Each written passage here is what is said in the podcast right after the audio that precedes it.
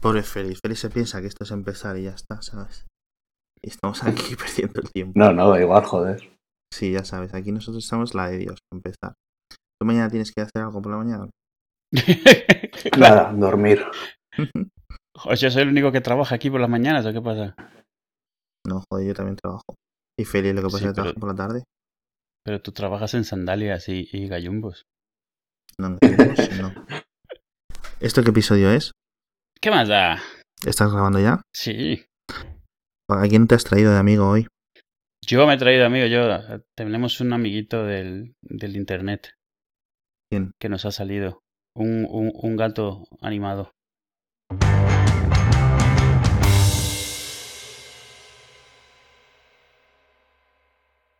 Bueno, hoy tenemos a Félix Palazuelos con nosotros, que mucha gente le conoceréis. A lo mejor le conocéis como Félix Palazuelos en Twitter. Uno de los bloggers de tecnología más entusiastas de, de la, de la escena en español, ¿verdad? Eduo, responde. Ah, me dices a mí, sí, yo sí, claro. Saluda a Félix, hijo mío. Hola, ¿qué tal? Bien, ¿y tú? ¿Eh? ¿Mm? Bien. Ah, ah, ah, muy bien. Bien, bien. Félix, tiene uno de esos, de esos nicks en Twitter que, que cuando los escribe dices, coño, se me están yendo muchos caracteres, todavía no empiezo a escribir nada. Es verdad. Ya, Es ¿eh? larguísimo. Estuve intentando coger palazuelos, pero no, no contestaba él. Ya. Pregúntale a Alex que lleva, con que lleva desde 2007 cazando arroba A. Eh, No, No, arroba AV. AV, eso. No, ya lo cogió Oh. alguien de... Estuvo un tiempo que lo tenía un chico de Rumanía y no lo usaba. Luego se le caducó y lo perdí. Y lo tenía un chico de Turquía y había un montón de gente, mirabas los followers y era gente que también con las mismas iniciales que yo. O sea, estábamos todos esperando para cogerlo. Y ahora creo que lo tiene alguien de Twitter oficial, o sea, que Ya, le no. quitaron la cuenta. O sea, para eso sí quitan las cuentas. Obviamente es su empresa y hacen lo que quieren con su producto, claro. Pero aún así me molesta. Ya, que deberían quitar los usuarios. Hay usuarios que están siete años que no han tuiteado nada. Bueno, a to- yo creo que casi, to- casi todo el mundo tiene un, un este. Yo, por ejemplo, ando detrás de una cuenta que se llama, pues eso, arroba postpc y eh, registrada en 2011 sin ningún tweet. Hacia, va a hacer cuatro años, tío. Pero bueno, han dicho que ya no van a hacer esto de lo de reciclar cuentas, nunca más. O sea, tú creas una cuenta y se queda creada por siempre jamás. Ujú. Mira tú. Y que no se va a hacer nunca más y tal. Bueno, pero bueno, eso es un problema que no venimos a contar hoy. Venimos a hablar hoy de Apple, ¿verdad, Edu? Como todos los putos días. ¡Qué raro! Sí. El caso, y voy a introducir el, el drama de la semana a todo el mundo para que no lo sepa, vosotros dos por supuesto que lo sabéis, por eso estáis aquí para hablar del tema, pero la gente normal, la gente con una vida, no, no lo sabe. Marco Arment o Armand eh, pues Armand, ¿qué un- dices? es un apellido francés, tonto. Pero es- Arment eh, Pirate Bay. Pues escribió un, hace un par de semanas, antes de Navidad fue, Sí, yo creo que justo antes, no, tengo, no lo tengo aquí abierto, pero vamos, fue justo en Navidad que empezó el ruido. Sí, sí. Bueno, el tema escribió un post que es titulado Apple ha perdido la. ¿Cómo se traduciría? El high. El. Eh, es que, a ver, es que está intentando hacer una frase común y cambiarla. A ver, eh, en inglés es Apple, Apple has lost the, eh, the functional high ground, ¿no? Sí. Que es Apple ha perdido, digamos, el. La- o sea, la, tra- la traducción de lo que quiere decir es la reputación de, de- de calidad funcional de aplicaciones. No, no queda igual de catchy, pero eso. Vale, exacto. No, de tanto de aplicaciones como de, de todo el paquete. Sí, de, de- de- de- de- de excelencia en funcionalidad. Sí, todo el software. Entonces, él, por lo visto, luego ha comentado en. Ha, ha estado comentando estos días que se arrepentía de, de algunas partes y algunas palabras que utilizó en el post porque el tema se ha sacado de proporción, ha explotado en Sí. internet. eh, ha, estado en todo esto en la tele, en Estados Unidos, eh, un montón de blogs han hecho eco.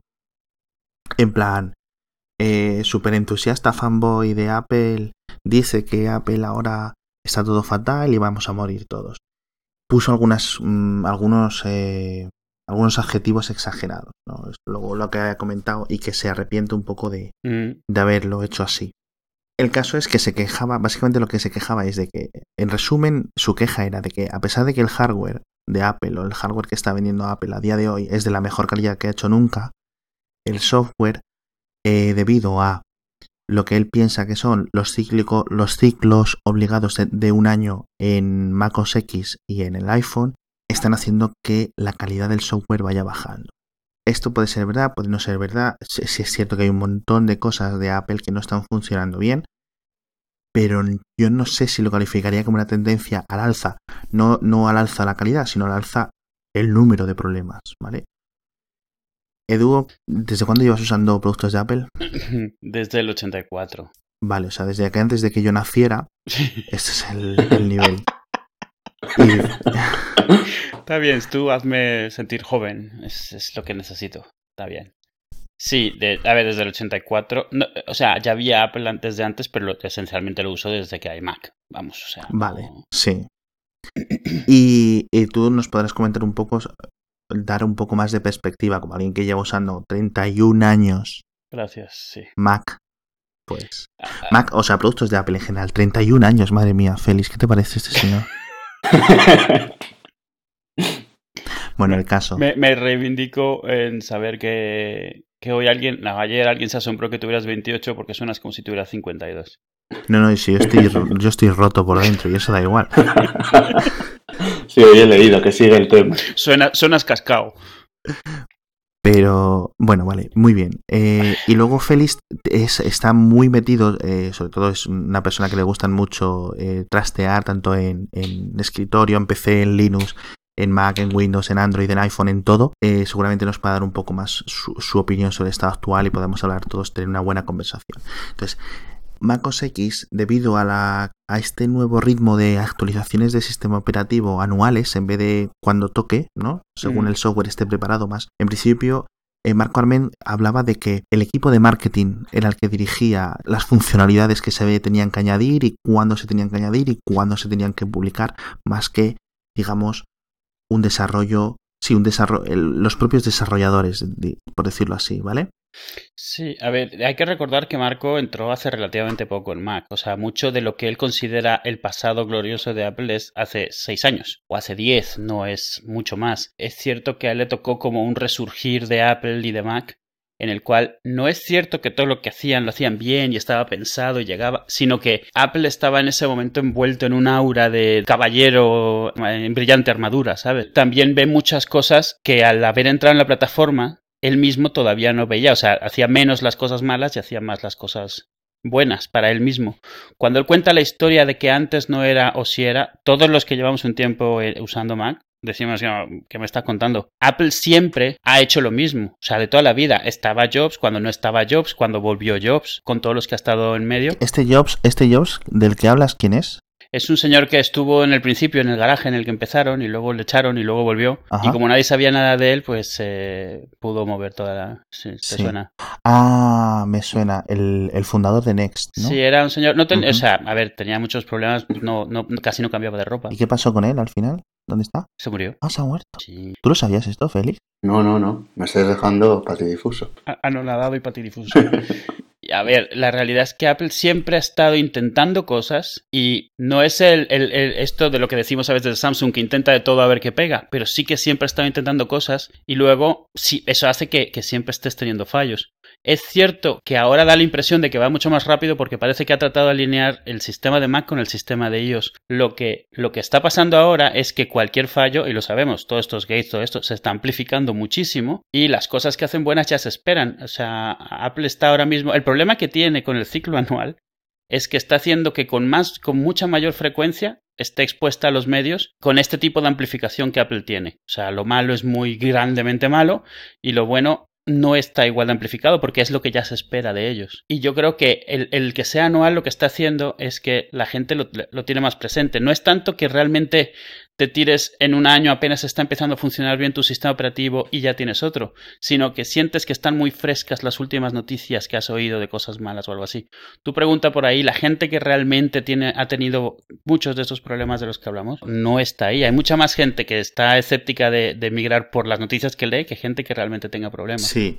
Eh, bueno, Félix, ¿tú qué puedes añadir a lo que dice Bego? Depende de los sistemas operativos. Ese debate también lo hay mucho en Linux. Por ejemplo, Ubuntu hace distribuciones así. No sé si es cada seis meses, cada año. Creo que es cada año. ¿no? Y muchos se quejan de esas release porque es como software que no está del todo probado, que no es... Y prefieren pues que cuando un paquete de algo esté probado y depurado, que se añada a la distribución. Entonces es lo que pasa, que, que sacas novedades cada tres años o cada año. Es que los clientes también esperan y los blogs y todo el mundo esperan que haya novedades. Imagínate que ahora en, la, en la Keynote de junio, me parece que fue, que no hubiesen presentado con el, el rediseño de Yosemite. Yo no sé hasta qué punto la gente se podría quejar de eso, o sea, de que no, de que el ritmo no se... No quejar, pero es falta de, como que no ha sacado nada, ¿sabes? Pero distingamos entre la gente y los que lo reportan, o sea, aquí la gente en general poco, poca opinión Ah, está claro. teniendo, ¿eh? esto es todo medios y percepción en medios y en redes sociales, pero el run run más que la realidad. La mayoría de la gente se entera que hay una actualización cuando le salta en, en el, en el Mac y actualiza y ya está, o sea, no... Sí, muchas veces ni actualizan, sí. Sí, y muchas veces no actualiza. De hecho, much- cada vez más gente no está actualizando porque ve noticias de que eh, desastre de actualización, no sé qué tal.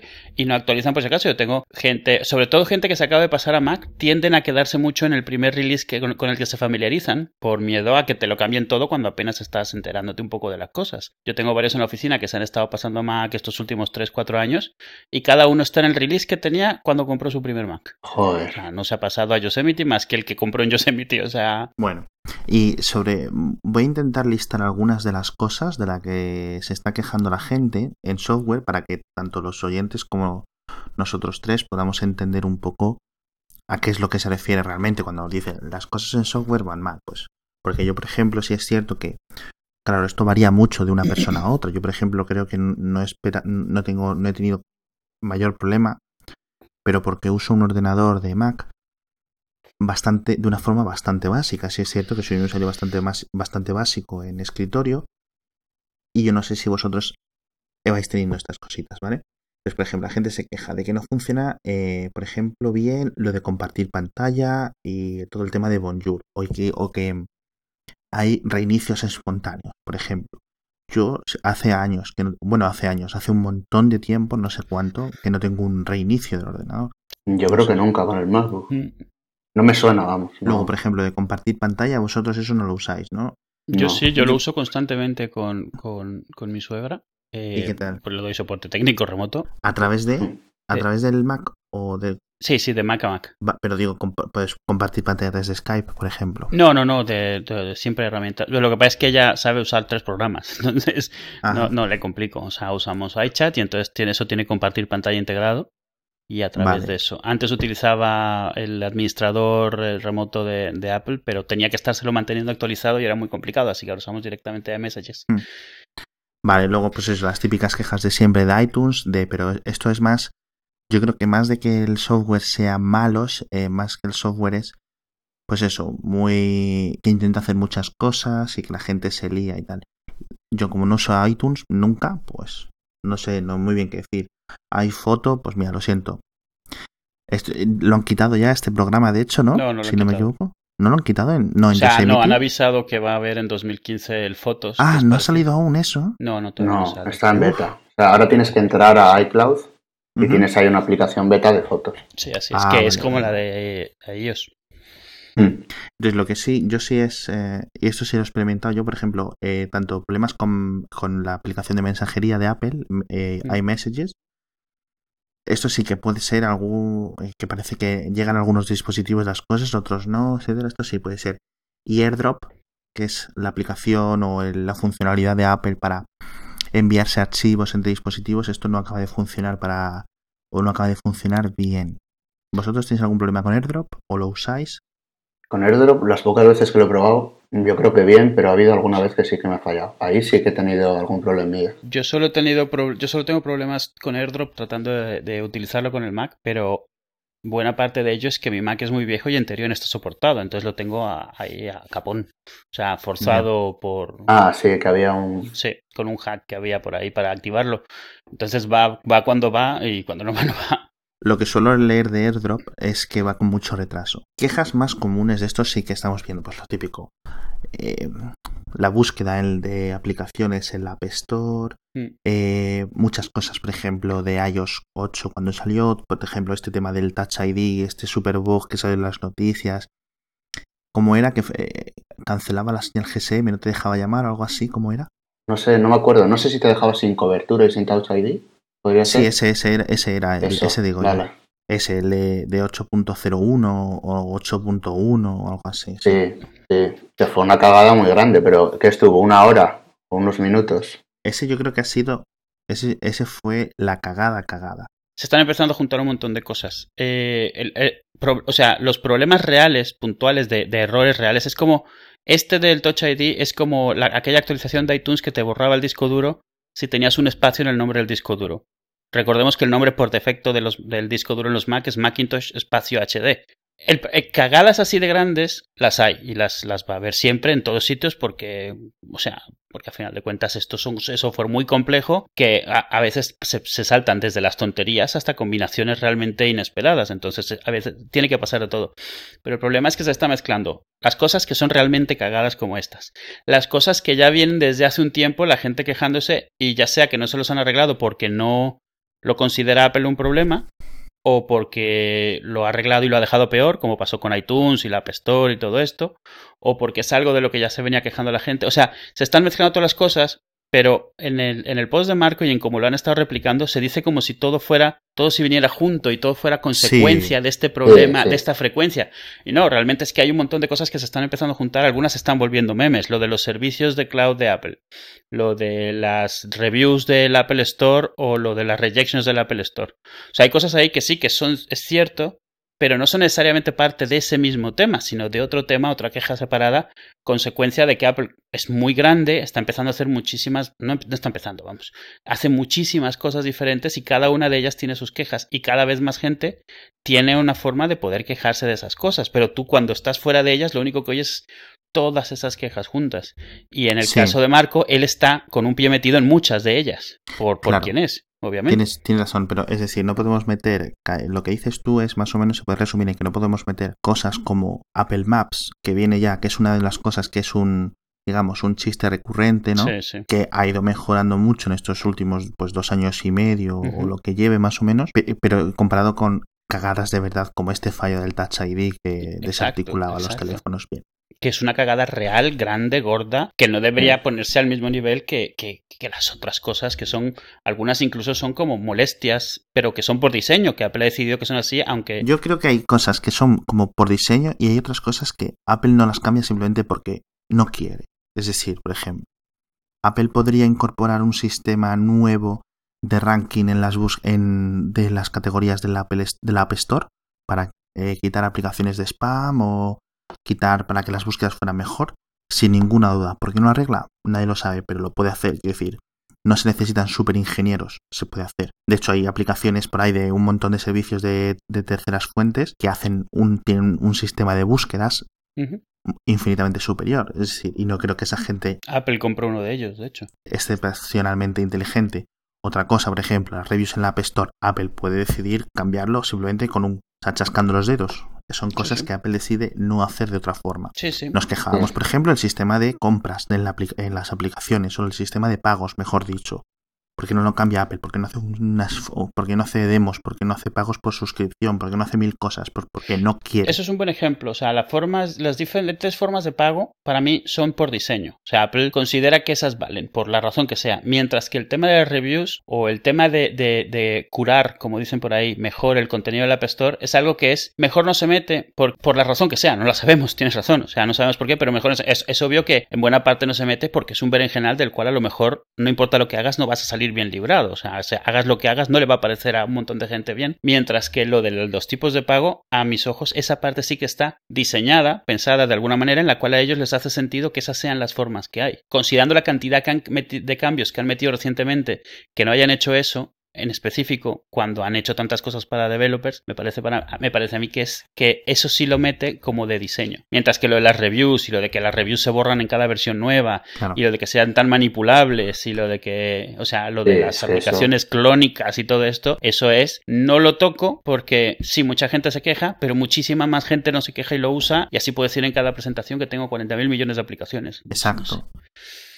Otro tema que dentro de la parte, digamos, que afecta a la parte de los eh, más vendida de Apple o más conocida sobre todo, la parte de los iPhones, los iPads, etcétera, iOS, es cierto que hace año y medio sufrió un cambio, es decir, Apple no hizo iOS 6, lo envió al público y empezó a trabajar en iOS 7. Por lo visto y por lo que sabe la, gente que sabe, el trabajo empezó, digamos, en primavera, marzo-abril. Es decir, en marzo-abril se cogió, se tomó la decisión de que se iba a hacer iOS 7 con un aspecto totalmente nuevo, un montón de cosas repensadas desde cero y este es un software que se presentó en julio y que empezamos a disfrutar, la gente empezó a usarlo en los, sus teléfonos en septiembre-octubre, si no me equivoco, ¿vale? Mm. Es decir, para un software que se usa tanto y de tan complejidad como iOS 7, empezar en casi en abril para algo que se entrega en septiembre es poquísimo, es irrisorio el hecho de que compilara o de que funcionara ya simplemente es flipante. iOS 8 quizás debería de haber sido más lo que pensábamos muchos, que era como una versión estable, una versión 7.2 o 7.5 de iOS, pero no solo, no solo hizo eso, sí es cierto que es mucho más estable por lo que parece ser, pero añadió un montón de cosas nuevas. Recuerdo que estábamos durante la keynote diciendo, pero esto es, o sea, demasiadas novedades, o sea, muchos cambios, muchos cambios para ser Apple de un año para otro. Mm. Y si es cierto que quizás no es que deberían de ir más lentos, porque es que la competencia es la que es, la competencia es muy dura, es decir, sí, claro. Android ahora mismo está en el mejor momento, Windows Phone si es cierto que está en el mejor momento como sistema operativo, alternativa quizás no sea la mejor, ¿verdad, eh, Félix? Claro, eso también, también depende de cada persona y eso, pero yo veo todavía Windows eh, por detrás todavía. Sobre todo en Windows Phone está muy, muy, muy por detrás. Y eso me lleva a, a otro tema, es decir, iOS 7, todo el tema de mm, Apple Maps que venía del año anterior, ha ejercido de un, de un fuerte, digamos, un ancla mental en la gente. Mm. En el sentido de que no, las cosas nuevas de Apple fallan, las cosas nuevas de Apple son raras, son muchos cambios, me voy a quedar con lo que estoy.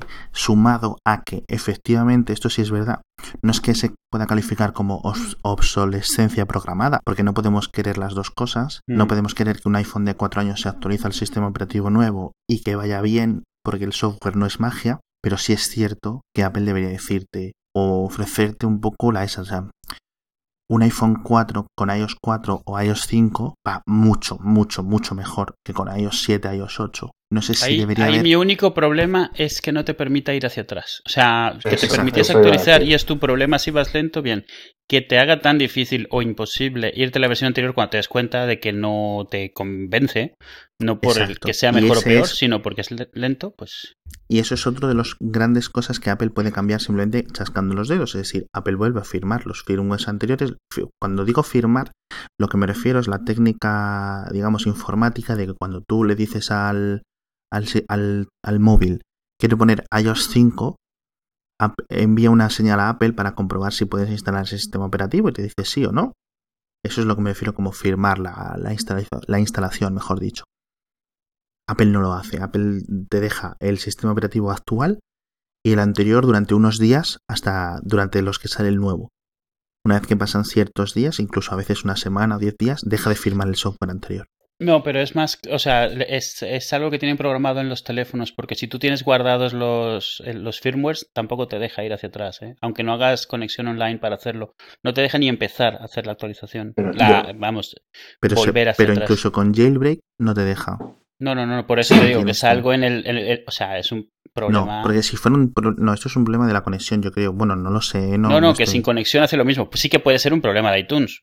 Pero te digo yo que el teléfono, aún sin conexión, si tienes los firmwares, no te deja ir hacia atrás en una versión grande. En, una- en menores sí. Pero de la 8 a la 7, por ejemplo, no te deja. De la Mm. 7 a la 6 no te deja. Lo único que yo Aunque creo no que, tengas conexión. que Apple hace esto por no dar soporte a esos sistemas Sí, operativos. sí, Imagínate que llegas al Apple Store con, con iOS 5, iOS no sé qué, ¿no? Digo yo que sea... Sí, hombre, tiene, quiero decir, hay un montón de motivos por los que con- por lo que esto es mejor. Pero sí es cierto que a veces dices, tengo aquí un iPhone y lo tengo que no lo puedo ni usar porque es Sí, demasiado sí. viejo y Sí, que, dio y, por y que vas dejando un rastro de cadáveres atrás. Yo tengo aquí en casa un iPad 1 con el iOS, en el iOS 5, tengo un, un iPhone 3GS con el iOS 6. O sea, es lo que hay. O sea, no van más para allá, no dan más. No, no, ni los puedo actualizar más, ni, ni ya funcionan un montón de cosas. No solo de Apple. O sea, el, el iPad ya no puede entrar en la aplicación de YouTube porque no soporta la autentificación actual de YouTube, por ejemplo. Exacto. ejemplo. Entonces, si hay cosas que podemos entender porque Apple, eh, digamos, eh, cuando se encuentra ante una decisión que tomar difícil como esta de permitir las actualizaciones o, digamos, los- las regresiones en software o no, pues podemos entender los motivos que le hacen tirarse hacia una decisión u otra. Bien, pero perfecto. Hay otras veces donde podemos ya directamente ni siquiera explicar muy bien qué es lo que está pasando, como por ejemplo la gente que se queja. Yo es que como no uso iMessage, no Mm. sé muy bien decir, pero la gente dice o suele ser un run run constante de quejas de que va lento, de que algunos mensajes no llegan, es decir, que no pueden confiar en iMessage. No sé si los otros, lo- vosotros lo usáis a menudo. No, El, yo no. el problema que hay con iMessage no es tanto de iMessage, es, es el tema de sincronización. Ahora como soporta que puedas contestar desde varios dispositivos simultáneamente, sí que hace que a veces tenga un problema de saber en dónde estás y a dónde tiene que mandar las cosas. Casi nadie, o sea, sí que es cierto que a veces va más lento. Lo que no, no suele pasar es que se pierdan mensajes, pero a veces no te llegan a ti, sino al teléfono o al otro Mac. Eso sí que pasa. Eh, o llegan, llega un mensaje y el anterior llega un poco después, fuera de orden. Y eso sí que lo tienen que resolver. Y a mis ojos eso empezó a pasar. No pasa mucho, es muy raro que pase. Pero cuando pasa, cuando empezó a pasar fue cuando empezaron a abrir lo de iMessage para que pudieras utilizarlo simultáneamente eh, y estuviera todo sincronizado. Porque metieron ciertos algoritmos para detectar en dónde estás. Que, mm, o sea, vamos, no es algo fácil. O sea, porque tienen que utilizar en dónde estás eh, activamente utilizando y claro, tú el teléfono lo estás usando normalmente al mismo tiempo que el portátil o que, el de sobremesa. Entonces ahí, ahí es donde se pierde. Pero sí es cierto que entró con eso. Y ahora con lo nuevo que le han metido del- de, de sincronizarse con el teléfono para SMS y de tal, o sea, eso hace que estos problemas sean mucho más visibles porque te están invitando a que uses mucho más la aplicación de, de más formas. Y eso obviamente lo que hace es que los problemas sean más frecuentes, los mismos que ya existían antes. ¿eh? ¿Tú qué opinas, Félix? No, yo opino eso, que en dos años han sido demasiados cambios. No digo que esté mal o bien, pero se ha transformado entero el sistema operativo, la parte visual, Sí. y luego eh, este último año, iOS 8, es muchísimo cambio. Pero también es un cambio que, aunque introduzca errores, ha incitado a mucha gente a querer el iPhone. No en plan general, pero, por ejemplo, en mi caso, igual no hubiese tenido un iPhone este año de no haber sido presentado iOS 8. Entonces es Sí. como elegir un poco, pues también al usuario eh, normal de la calle, no sé hasta qué punto eh, le afecta tanto estos problemas que los medios damos tanto, tanta coba a ellos, ¿sabes? Claro, decir, porque dice, hay Es mucha que- gente que ha dicho, eh, en iOS 8 ya puedo hacer muchas más cosas que antes solo se podía hacer en Android, por ejemplo, ¿no? Ujú. Como este de compartir entre aplicaciones, los teclados, etcétera. Y si hacemos caso a los rumores, ahora en principio, pero claro, ya llevamos un año diciendo, vamos a hacer caso a los rumores de esto de la pantalla partida en iPad y tal. Eh, No solo eso, al grado de que hay gente eh, ya enfadada porque Apple no lo saca.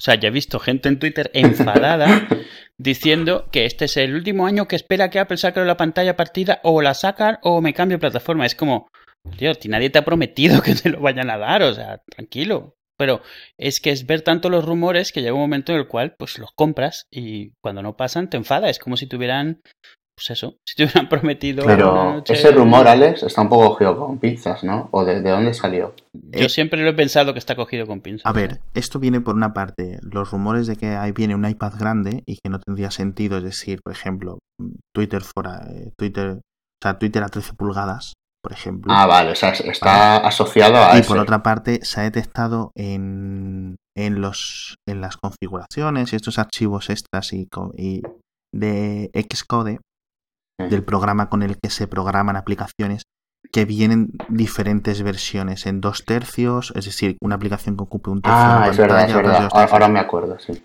Y esto se ha detectado hace ya un año. Entonces, ¿qué Mm. pasa? Esto no significa que Apple lo, esté, lo vaya a hacer. Esto significa que Apple a lo mejor está probando una cosa relacionada con eso. No, no significa nada.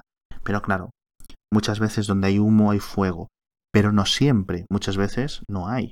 ¿Vale? Es decir, al final o se queda por el camino el, el- el tema. Es posible que en iOS 8 Apple lo viera. Es decir, bueno, si añadimos esto incluso, las cosas es que se van a romper. o no podemos añadirlo porque con un giga de RAM, si no me equivoco, ¿cuánto tiene el iPad Air 2?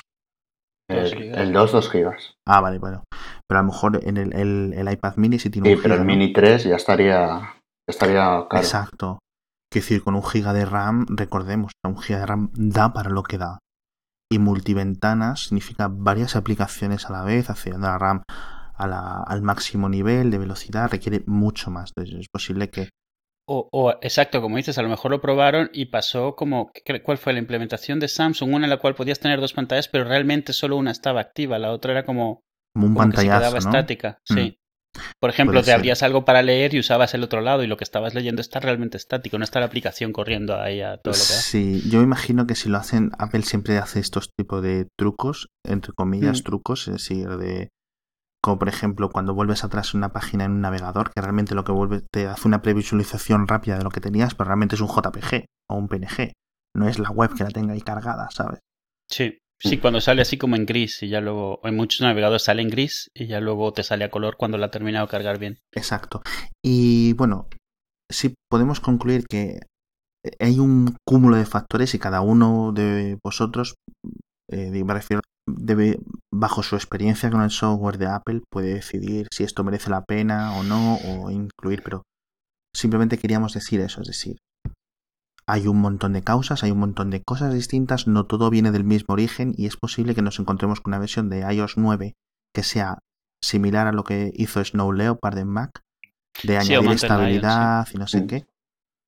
Y, y es posible que Mac OS X ahora, pues eso, y me, me añadan cosas nuevas para mejor, mejorar el soporte de 4K, mejorar el soporte de discos SSD, mil cosas, ¿vale? Es decir, no me imaginaría un Mac OS X que rindieran las APIs gráficas al mismo nivel que Windows, por ejemplo, son cosas ilógicas. No sé, alguna, alguna locura extra fuera, más allá del multiventana en iOS 9 o un iPad grande o cosas así. Pero sí es cierto que esto es lo que hay. Y por último, para cerrar este tema y avanzar a otro, hablaba, el post, habla- hablaba Marco en su post de las alternativas. Es decir, que sí, es cierto que Apple es posible que no esté al mismo nivel que antes, que más o menos como dice Edu, pues nos, gu- le- a Edu le gustaría ver a, Ma- a, a Marco Arment usando Mac OS X eh, cuando era el punto cero y el punto uno. O el sistema 6 o el 7, que me río. Eh, cosas que, claro, a muchos nos quedan lejos. Yo, por ejemplo, empecé en Tiger, que era 10.4. Edu empezó con el anuncio de, de 1984 del martillo. Y Feliz, no sé cuándo empezarías usando Mac. No ahora con el MacBook. Ahora con el, o sea, en Yosemite, ¿no? Antes Sí. tú, bueno, Bueno, tú eres Mavericks. un- con Mavericks, tú eres hardcore gamer de PC. Sí, sí. Eh, he tenido siempre PC y, y No, no, yo Linux en el curro, vamos. Exacto. Entonces, mm, nosotros tres utilizamos Linux a diario, Mm. aunque sea en, aunque sea en remotos o en máquinas Mm. virtuales, en lo que sea. Y yo creo que ni por un segundo consideraríamos usarlo como nosotros para nuestra máquina principal. No porque sea malo, sino porque es que al final sales, como decías tú el otro día de dúo, de salir de Guatemala para irte a Guatepeor, ¿no? sí, sí. Ojo, no es que Linux sea malo, o sea, yo ahora mismo me pongo no, un no. Ubuntu De hecho, lo usamos todos los días, es lo que acabas de decir, o sea, es cierto. Esto está sonando un poco al yo tengo amigos gays, pero sí es cierto, o sea, una cosa es que lo utilicemos por la, las grandes funcionalidades de Linux y tal, pero otra cosa es luego para el día a día y ver las ventanas y la funcionalidad, algunas cosas concretitas de Linux te pueden sacar de... Me gustaría ver a la gente que se queja de Mac, que solo ha usado Mac o, o Windows y Mac, estar en Linux y eso una temporada. Claro, exacto. Tener Y que instalar los drivers de una webcam, de un micrófono. De un... Sí. Linux, Linux el problema que tiene en escritorio es eh, si no usas nada más que un navegador y no te importa tener, no tener un montón de plugins o lo que sea, navegador email puedes tirar. Pero el salto que tienes que dar para ser un pelín más avanzado que eso es, es brutal. O sea, en cuanto buscas hacer cualquier cosa medianamente avanzada, te empiezan a salir los tutoriales de copia y pega esto en la terminal. Sí. Y, y claro, o sea, a mí no me da miedo. pero, o sea, me refiero, o sea, es, es para mí, yo lo hago en el Mac también, pero para alguien que se lo das ahí, de repente se quiere o instalar una webcam o algo y resulta que se ha comprado una que requiere que, que meta repositorios adicionales en apt y que se compile el módulo de kernel, no sé qué, o sea, les matas, les matas. Sí, sí, por eso. Y luego que todo llega tarde. Muchas... Esto no es culpa de Linux, es culpa de las empresas o quien sea, pero bueno. No es hablar mal de Linux, es que al final de cuentas las empresas pues tienen sus prioridades. Y... Claro. y que bueno, y Linux es, tiene su propia idiosincrasia separada. Es decir, Linux no es una empresa que hace un producto que no sé qué, es contrario que Apple. La otra gran alternativa es Windows, que la gente, por ejemplo, estos días comentando este tema decía, no, es que por ejemplo, ahora es que Windows es más estable. Yo, eh, yo sí es cierto que no estoy usando Windows y tal y no estoy muy al loro de lo que pasa en el mercado de escritorio, pero Windows 8, nada más que he leído quejas hasta el 8.1, que se ha mainado un poco la gente, que han introducido algunos, digamos, de las cosas que quitaron, han enmendado algunos de los grandes fallos que pusieron en Windows 8, pero vamos a ver, llevamos, lleváis dos años quejándoos constantemente de Windows 8 de que era un fallo de que como veníamos de un buen producto, ¿sabes? Que es bueno, malo, bueno, malo y que tocaba malo. O sea, ya es Windows 8 es un meme un, o un gran chiste de, de esto es malo y que me digan y leer a algún par de personas decir, no, Windows 8 no está tan mal, perdón. Quiero decir, ojo, no sé, yo no sé si me podría pasar a Windows 8.1, seguramente sí, sin ningún problema pero decir que no ha habido quejas o que es un producto superior, yo creo que pueden estar a la par o depende de la persona y de las aplicaciones que usen. Pero bueno, ahí me quedaré como alternativas en de escritorio. Yo sigo prefiriendo el 7, yo creo que tú también, ¿no? ¿O no has probado? Mm, yo es que no, te lo prometo, el Windows 7 creo que no lo he usado, y esto no, es, no tiene por qué ser una confesión, pero yo creo que no he usado Windows 7 en mi vida. Ah, yo sí, yo lo he usado varios años. Quiero decir. Yo, sé, el que utilizo ahora, de hecho, es el que tengo en la oficina desde hace tres años, de, dos años, tres años, sí. Mm. Yo dejé, eh, cuando me pasé a. Eh, compré un Mac, eh, compré un Mac mini en 2005, si no recuerdo mal, 2006, creo, 2006. O bueno, no lo recuerdo muy bien. estaba con Tiger y yo venía de Windows XP. Y a lo mejor he tocado algún portátil de alguien con Windows 7 o algo así. Y, ah, ¿y el cambio te pareció muy grande? En cuanto a estabilidad y todo eso. Es que ya te digo, no lo he usado. Ah, no, digo, pasé a Windows, cuando te pasaste a Mac, digo, de Windows. Había, no, yo lo que me pareció era que era muy distinto. O sea, había algunas cosas que tenían mogollón de sentido, como por ejemplo, yo me acuerdo de estar explicándoselo a mi hermano y decirle, mira, para desinstalar esta aplicación la coges y la arrastras en la papelera y ya está desinstalada. O por ejemplo, para instalar, arrastras aquí, ya está. No tienes que hacer siguiente, siguiente, siguiente es una de las cosas que más me marcó a mí como desconocedor del, del mundo Mac por completo. Y obviamente no, no es que importe ahora, pero era todavía más simple antes de, de MacOS. O sea, MacOS me refiero OS X. Antes, el, el, el, adoptar OS X, que a final de cuentas tiene un Unix detrás, algunas de las grandes facilidades que habían antes tuvieron que perderse. O sea, tú antes podías tener cuatro, cuatro carpetas de sistema operativo y arrancar con cualquiera de ellas, cuatro versiones diferentes, y elegir con cuál arrancar en cualquier momento dado, en el mismo sistema, en el mismo disco duro. Eh, las aplicaciones. No, o sea, era muy, muy diferente. Sí. Pero claro, eso es lo que pasa cuando tienes. O sea, el sistema 7 estuvo en el mercado durante siete años. Siete años, el sistema 7, uno solo. Por supuesto, al final de esos siete años era una roca. O sea, es cierto que si tienes el mismo producto que lo estás constantemente mejorando, al final es, es, o sea, vamos, aguanta lo que sea. También es cierto que tú ves el sistema 7 el día que salió y lo ves siete años después y es el mismo. O sea, de aspecto. Entonces es, lo que decimos, unas cosas por otras. Hmm. Otra cosa que sí quería comentar, bueno, voy a comentar por último dentro de este dentro de este meollo, a ver si Félix aquí puede darnos también un poco su opinión. Y es que, al contrario, las alternativas en escritorio no son tan fuertes, es decir, hay muy buena diferencia y hay un porqué, hay varios porqués, mucha gente de técnica prefiere usar eh, MacOS X, aunque sea utilizando luego mucho la terminal, ¿no? Pero sí es cierto que en móvil, eh, eh, me refiero en móviles, no en tablets.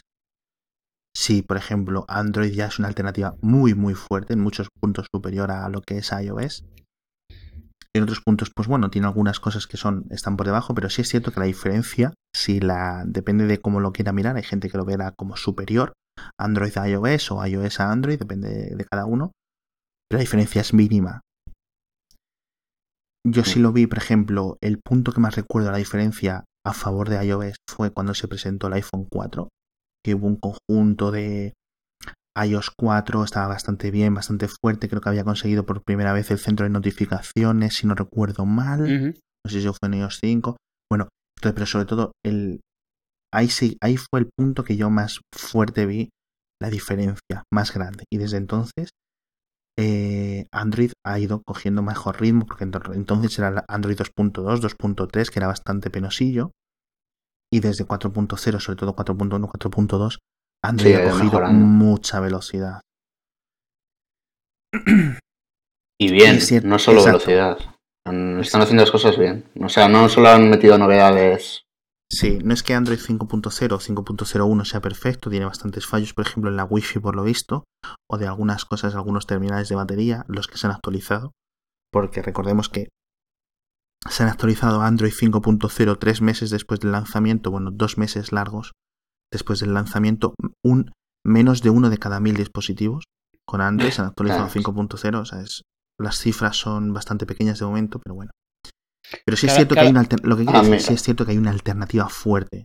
Cada, vez más realmente, eh, eh, o sea, y quitando las guerras y los flames y tal en la época, cada vez más estamos llegando a un punto parecido a cuando había Mac y PC, quitando proporciones, Mac y Windows, las opciones eran esas, quitando proporciones de mercado y eso porque son totalmente diferentes, pero llegó un momento en el cual Windows era lo suficientemente maduro para lo cual realmente las diferencias que pudieras tener con Mac eran pues de filosofía, de forma de hacer las cosas, pero no, o sea, se sigue diciendo que es más estable, que no sé qué. Sí que llegó un momento en el cual eso no existía. O sea, no era vastamente más estable Mac que Windows, era un pelín más dependiendo de lo que hicieses y, vamos, dependiendo de lo que hicieses, jamás verías diferencia en estabilidad. Y yo creo que estamos en ese punto. Android sí que sigue una dirección diferente y tiene una filosofía diferente, totalmente. Veremos. Pero, pero es, es igual de, o sea, está a la altura total, también totalmente de ellos. Las diferencias que tienen ahora son eso, de filosofía. Entonces sí que puede que una te acomode mucho más que la otra. Y digo que se parece a lo de Windows Mac de la época, porque igual que en esa época tienes, por un lado, eh, la parte de Apple que toma muchas decisiones por ti, quieras o no quieras, eh, no tienes eh, tantas opciones de ciertas cosas. Si esas cosas son cosas en las que tú quieres tener opción, obviamente va a ser un martirio utilizar iOS. De la misma manera, hay gente que, que, no quiere tener 40.000 opciones, ni la facilidad de hacer esto, ni la obligación de estar manteniendo cierto tipo de control. Y entonces, para ese tipo de gente, Android muchas veces les, les sobrepasa. Porque sí que a partir de cierto tipo de uso tienes que controlar lo que estás haciendo, tienes que saber lo que estás haciendo porque el uso del teléfono o lo que esté pasando se te, se te va de las manos. Entonces yo creo que, que es, o sea, están exactamente a la altura, pero son totalmente diferentes en filosofía y eso se refleja mucho. La gente lo que pasa es que me parece que discute cosas que no tienen nada que ver con eso porque esa, esas son muy difíciles de poner en palabras, la razón por la cual te está gustando más una u otra. Entonces se van a lo típico, que si tú tienes muchos virus, que si a ti no te actualizan, que si tú la antena, que si tú lo no sé qué, o sea que es como... Sí, al final cuando, cuando hay estas discusiones se mezcla un poco todo, es decir, no se intenta mezclar un poco también el precio de los terminales, eh, la experiencia, se mezcla la atención al cliente, todo se difumina en preferencias personales, con lo cual son cosas que creo que todos hemos aprendido a ir poco a poco ignorando. Sí, y, a, mí algo que me asombra es lo que le cuesta a la gente decir lo prefiero porque me gusta más y ya está. O sea, la gente tiene que crear esta, esta lista de razones que todas son a posteriori, todas son después de que ya te gusta, te inventas todo esto, pero no. Sí, me gusta más, y ya está. Me, he gastado 900 euros en este móvil y mira, no voy a admitir que me he equivocado, etcétera, mil cosas, no pueden ser. Sí quería comentar una cosa que me ha venido a la cabeza cuando me decías, eh, Félix, tú, que si notaba alguna diferencia cuando vine de pasé yo de Windows X. Sí, es que te, lo dije por hacer por hacer analogía con lo de Marco. Que entrasteis casi a... Sí, en 2004 me parece. Eh, Windows XP en 2005-2006, Windows XP salió en 2001. 2005-2006, lo que decía Edu, era una roca. Funcionaba muy bien Windows con la con el segundo pack de actualizaciones, el Service Pack o el tercero, no sé si por la época estaba ya. Sí, sí, sí. Funcionaba muy, muy bien. Pero si, no sé si os recordáis el, voy a usar la palabra inglés, el desastre que era Windows XP cuando se lanzó. El virus este que te reiniciaba el ordenador cada poco, ¿te acuerdas? Que, Sí. que se infectaba con cualquier cosa que entrabas.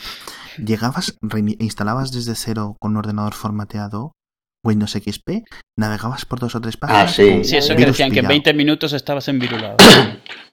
todo el mundo. Y Windows XP al principio, y, y eso, y le pasó con Windows XP muy parecido a lo que le pasó a Apple con Windows 7. Tenemos una cosa que funciona, las barras de abajo son grises, el fondo es azulito, las ventanas todos son grises, la gente lo lleva viendo 95, 98, 2000, tal, ¿no? Vamos viéndolo incluso de 3.1, si no me equivoco, también todo era gris, gris, gris, gris, gris. Sí, sí, y gris de y azulito. repente, como si Todo cambia. Diabetes en el, en el sistema operativo. Todo de colores, Ácido, azules, verdes. Y yo para mí, las fuentes, por primera vez en la historia para muchos, que en los que veníamos de Windows, porque la gente que venía de Mac tenía mejor soporte de, para tipografías, las fuentes con el clear type, esto de lo de este difuminado, no sé cómo, no sé cuál es el término, Sí, el antialias. Sí, el antialias de las fuentes. Eso, el filtro. Yo recuerdo en mis épocas de jugar al Counter Strike y tal, eso era el futuro. Eso era el futuro para mí. Entonces, si me hubiera pasado a Mac en 2002, 2003, cuando Panzer o cuando fuera en la 10.3, Ujú.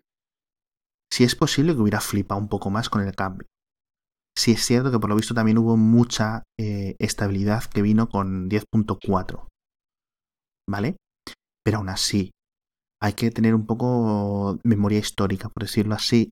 Recordar que cagadas hay en todas las compañías y que toda esta gente, digamos, eh, lo que está en la costa oeste de Estados Unidos, estas grandes empresas que usamos sus servicios y sus productos día a día, Twitter, Facebook, Amazon, Microsoft, Google, Apple, Yahoo, etc. Toda esta gente lucha por un mercado de ingenieros y de ingenieras y de marketing y de diseñadores y de diseñadoras y de un montón de gente. Y, y las universidades o el mundo solo puede producir esto. Quiero decir, Mm. están dándoles sueldos altísimos porque no hay gente. Y todas las empresas, por ejemplo, hemos comentado el tema de Apple en profundidad, hemos comentado ligeramente el tema de Microsoft, de Windows 8, cómo fue, tuvo grandes cagadas momentáneas. Amazon tiene de vez en cuando cagadas monumentales, como el Fire Phone, las tabletas estas que tampoco venden realmente mucho, un montón de cosas.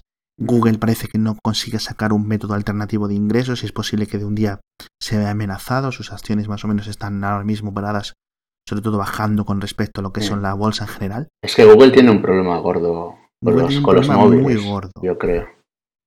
No consigue métodos de ingresos alternativos. Le puedo decir que Apple tiene un poco el fallo, el- un poco un problema similar, que es decir, el iPhone cada vez es más parte de los ingresos de Apple.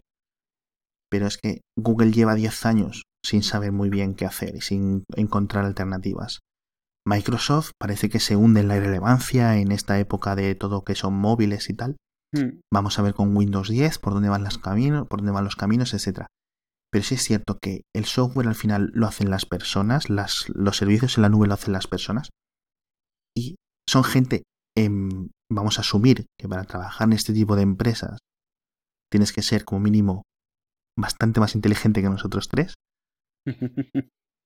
Y que hay un...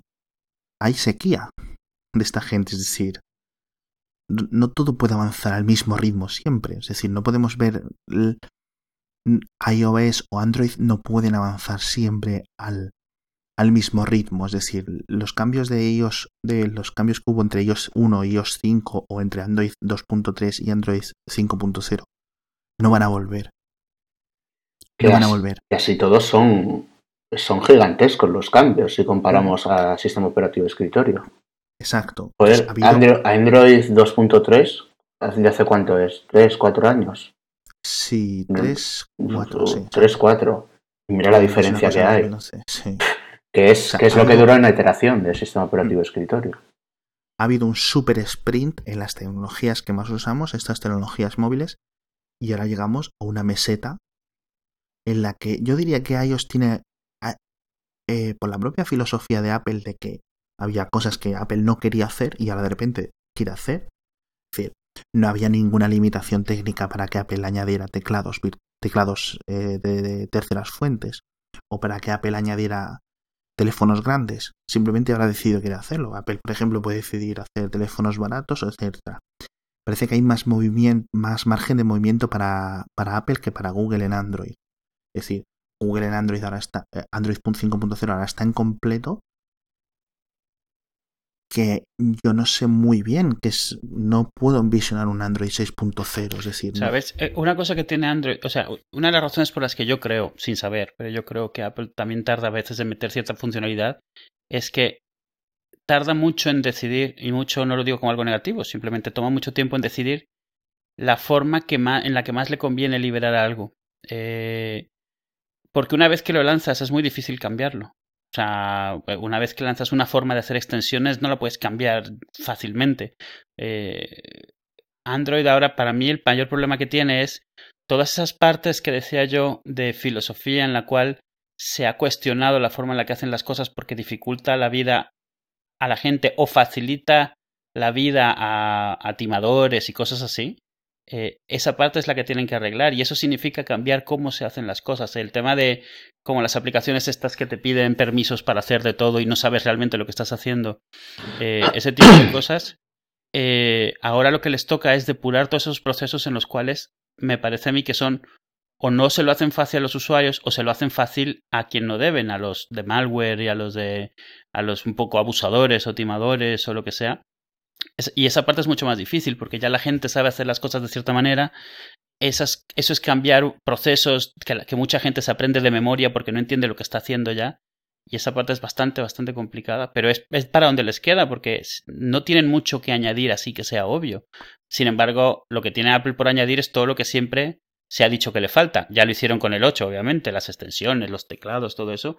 Pero es lo mismo, realmente digamos que Android ha hecho el camino y Apple ahora está decidiendo cómo lo camina, pero Android tiene, que tiene ahora que decidir si la forma en la que lo ha hecho es la mejor o puede mejorarla. Eh, Google, eso. Yo lo que veo la papeleta es con la, con la Play Store y la forma en la que se tratan las aplicaciones y eso. Sí. Claro, es, al ser abierto, puedes instalar lo que sea. Entonces, claro, hay barra libre a piratear, a malware, a... Que no quiero decir que sea un problema ¿eh? para el usuario, porque conozco muchísimas personas con Android y ninguno no están con esas chorradas de que hay virus ni que hay. Pero sí que es verdad que es demasiado fácil instalar. Que en teoría es bueno, pero no sé yo si a la larga es, es bueno o malo. Sí, depende. Tengo yo una duda ahí. Depende del tipo de sí, Y, claro, es muy delicado porque sería limitar una libertad que actualmente claro, tienes. Imagínate, eso se los comen. eso, eso es, es bastante gordo puede ser como el miedo que hay de que Apple un día de, se, de repente se le crucen los cables y decida que no se pueden instalar aplicaciones en los X de fuera de la App Store. Por ejemplo, Apple puede un día se le cruzan los cables y ya está. Entonces tendría que haber, habría una migración masiva. Es decir, esto sí sería un gran punto para que la gente empezase a buscar alternativas forzados. ¿Vale? Eh, entonces en Android podría pasar esto. Bueno, pues no lo sabemos, no sé, pero sí es cierto que eh, en fin, que parece que van a hacer como una plan, un, un vuelo planeado ahora mismo, durante un, al menos durante un año. Vamos a ver en qué nos puede sorprender.